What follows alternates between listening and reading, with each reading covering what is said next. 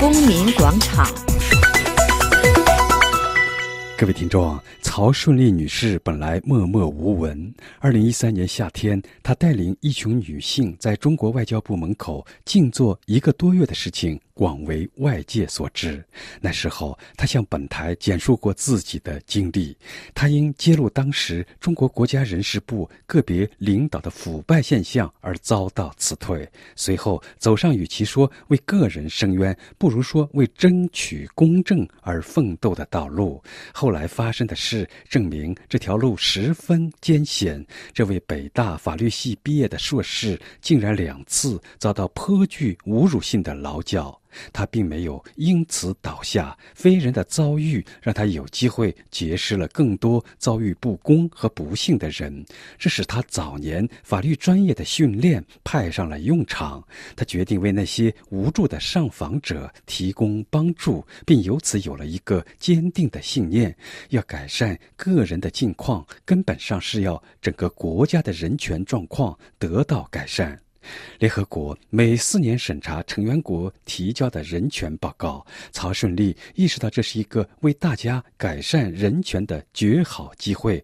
根据联合国的原则，成员国撰写人权报告时，必须邀请利益攸关各方，包括人权遭到蔑视的受害者。二零零八年，他行动的时候已经晚了，中国政府人权报告已经递交出去。二零一三年。这是一个新的机会，于是曹顺利带领一批被侮辱与被损害的人，绝大多数是女性，向负责执笔撰写上述报告的中国外交部提出参与撰写的要求。曹顺利去年七月初接受我们采访时，解释了这样做的原因。下面播出当时的一段录音。我们主要要求就是要求那个外交部。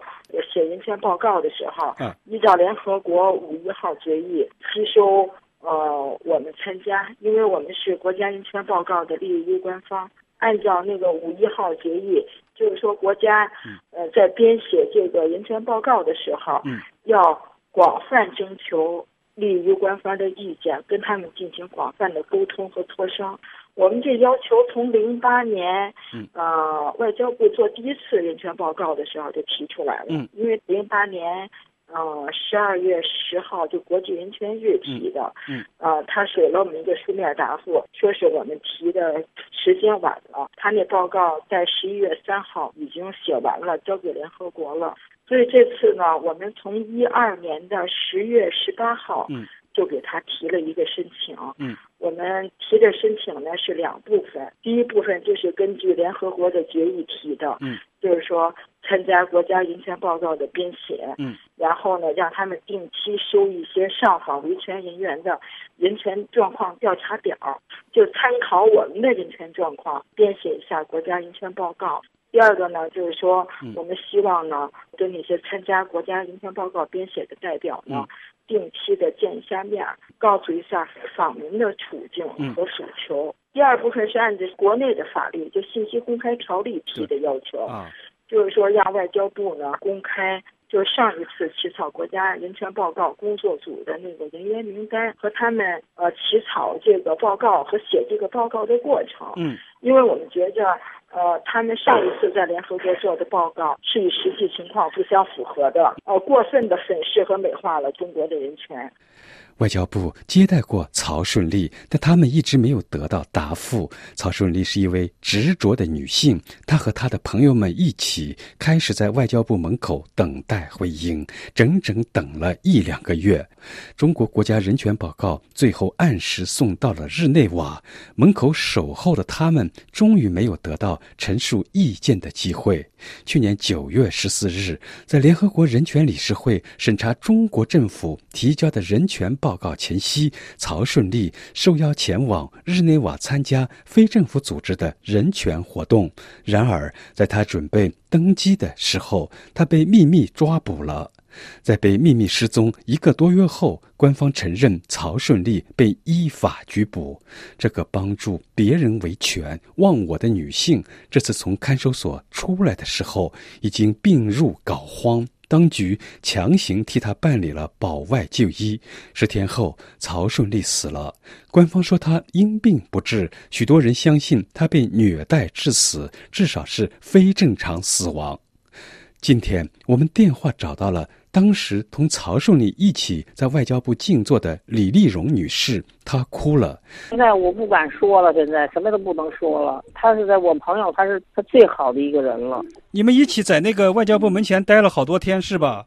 对，现在也不能去了。外交部再去就抓人了，所以外交部我们也不能去了。那曹顺利这个人的性格是个什么样的人？是？对他这个人挺个性的，反正是。挺执着这么个人，特执着这人，他这人特别的好，特别的好，而且也特别帮助人。对，在法律上面，因为我们懂得法律少，对，完了他呢从法律上就帮助人。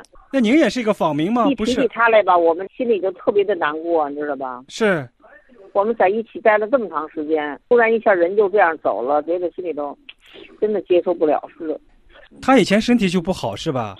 他身体就说这两次劳教吧，嗯，把他身体也给毁了，两年的劳教。嗯，那这次那还是和他身体底子就不好有关系，还是确实是有些人说是他受到了什么？我觉得还是因为没呃，他抓到了那个看守所以后吧，嗯，他就没也没得到及时的治疗。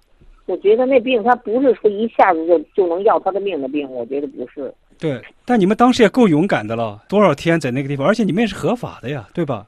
那我们没办法呀，就我们走上，我就认为走上一条路了，就坚持自己的真理呗。所以说，一个人有一个人追求吧，我觉得有一个的什么，我觉得也挺好的。现在感觉自己活得也挺充实的，不是说吃饱了睡睡着就吃，觉得活着没有意义那样。是是，就是有了自己的追求了。啊，对对，真有了自己的追求了。那你们以后还想继续做一些事情吗？维权的一些事情啊，或者是别的一些事情啊，还是姐妹们还会的。一些人呢。对，帮助人嘛，帮助大家这个，帮助别人自己也快乐，不图别什么回报嘛，觉得自己快乐，活得有意义就行了。现在就说那个，曹孙路，我们想做一些活动也不敢，不能做，嗯。哦，就是想那个纪念一下。明天明天是他的头七，不是吗？对。我们想做一些纪念的活动，不能做，然后只能是默默的祈祷吧，为啥？曹顺利的两位律师刘卫国和王宇，他们在曹顺利被关押的时候，向当局就曹顺利拘留期间健康状况发出八份政府信息公开申请书。他们的申请一直没有得到答复。我们找到了刘律师，他向我们讲述了曹顺利的情况。最后，他情不自禁地离开了职业性表述，称赞曹顺利是一位英雄。嗯，首先一个他是非正常死亡，因为在曹顺利被抓捕以后，他自己反复的向看守所、向警方告知自己身体不好，要求给予治疗。我和王伟律师在代理这个案件以后，我们在会见曹顺利的过程中，也向看守所提出了相关要求。但是事后过了一段时间以后，王伟律师再去会见的时候，嗯，曹顺利说仍然没有对他进行治疗，所以至少在救治不及时上。官方是讨不了责任的。那么，曹淑丽女士，大家都知道，就是在那个去年要审查中国国家人权报告的前夕，她要去日内瓦参加一个就外围的活动的时候，在北京机场被抓了。您是怎么判定这件事情的？您是怎么看的？她在今年年初的时候，在中国外交部门口要求参与国家对联合国人权报告的撰写，她的这个行为是完全合法的，而且根据我所了解到的国际法。在一个政府向联合国提交这个人权报告的时候，嗯，政府有义务向社会团体、民间团体还有个人征询相关的建议和意见。而且，中国外交部当时也多次接待了曹顺利，所以曹顺利的这个行为是完全合法的，符合联合国对相关人权报告的这种要求。而且，在曹顺利在外交部门口要求这个合法权益的时候，嗯。警方并没有出面制止他，说你是违法行为，你是构成犯罪行为去抓捕他。然后这个事情平息以后，事隔好几个月，曹顺利要到日内瓦去的时候，他们在机场抓捕了他。这我们从律师的角度认为，这是对曹顺利的一种打击报复。对，就是曹顺利犯没有违法行为，没有违法行为，对，根本谈不上犯罪。法因为违法的话，你警察你应该当时就处罚他。不管你的处罚正确与否，你如果认为他违法，你就应该当时处罚他。嗯，他并没有说，呃，他做了一件事，然后他躲起来，你找不到他。嗯，他就在外交部门门口堂堂正正的在提要求嘛，你为什么不当时抓他？中国国家人权报告今天这个日内瓦的联合国人权理事会就要推出最后的这个结果报告了。那么结合这个曹顺利女士的这个死亡事件，您能不能谈您的一点感想？呃，我个人感觉中国的人权状况目前非常糟糕。我们律师，呃，从特别是去年吧，呃，可以说是疲于奔命，因为很多公民、很多维权人士遭到不同程度的各种各样的恶名的抓捕。这些人都没有犯罪，只是说行使一个国家公民的正当权利。嗯，他们是这个国家的主人，要求仆人，那些国家的公仆去履行自己的职责。嗯，比如要求财产公开，比如曹胜利女士要求。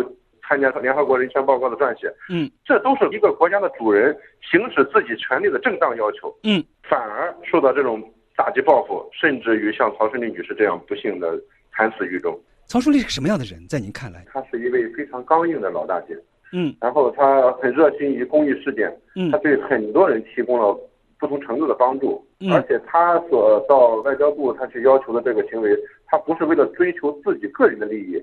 或者自己个人的权益，他是通过这种行为促进整个国家的人权状况的改善。我认为他是我们的一位英雄。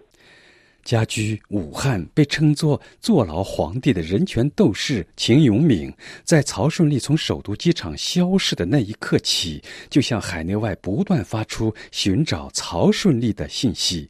他本来希望与曹顺利一起主办中国人权观察，但是现在永远也不可能了。曹顺利女士在饱受折磨后不幸离世，我听了以后非常愤怒，同时潸然泪下。所以呢，愤激之中马上给习近平写了一封公开信，通过习近平对中共当局表示极大的愤慨和强烈的谴责。曹胜利女士她的所作所为大家都很清楚。作为一个北京大学法学硕士，她有着非常丰富的这个法律知识，她的所作所为是吧，一直是完全合理合法的。他本人最先是因为国家机关里头工作的时候举报了上级的很多贪污受贿行为，然后受到打击，被解除公职。那么从那以后，他就在上访，上访了很多年，越来越认识到这个不仅他本人，而且中国的访民啊遭受的各种非人的待遇。所以呢，他把他的法律知识都用来进行这个人权活动。从几年前开始，他就给最高当局写信，要求参加国家人权行动计划。嗯。去年呢，因为是联合国四年一度的国别人权报告的审议轮到中国，按照这个联合国人权理事会的规定，民间人权活动人士和 NGO 组织是有权利参加国家人权报告的撰写的。所以呢，他就在中国外交部代表很多访民提出了这个要求参加人权报告的撰写。在这种情况下。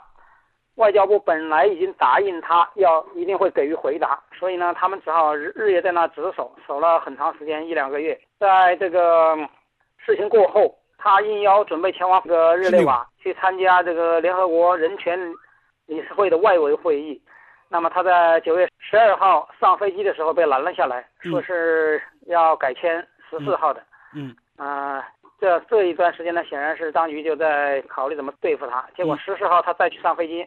就失踪了。而曹顺利女士，我们都知道，不管从哪头说，她都没有任何违法行为。对，如果曹顺利女士在这个外交部门前的静坐等待外交部的回答是违法的，那么作为一个国家的外交部门口，你长期违法，那么当时肯定应该抓捕。那么当时那么一两个月时间你不抓捕，他要上飞机的时候，你却把他抓捕了。啊，在他违法的时候你不抓捕，在他不违法了。这个过了那么长时间，你来抓捕他，嗯，这个肯定是选择性执法，嗯，而且根本就没有任何道理，纯粹是因为政治迫害的理由才抓他。那么要他保外就医又置之不理，在他病情非常危殆的时候一直不予理睬，估计是活不下去了，才要他家人保外就医，而他家人呢拒绝了这种要求，结果呢看守所还是不顾任何道义，就强行把他保外就医，自己办了保外就医，这是在近来。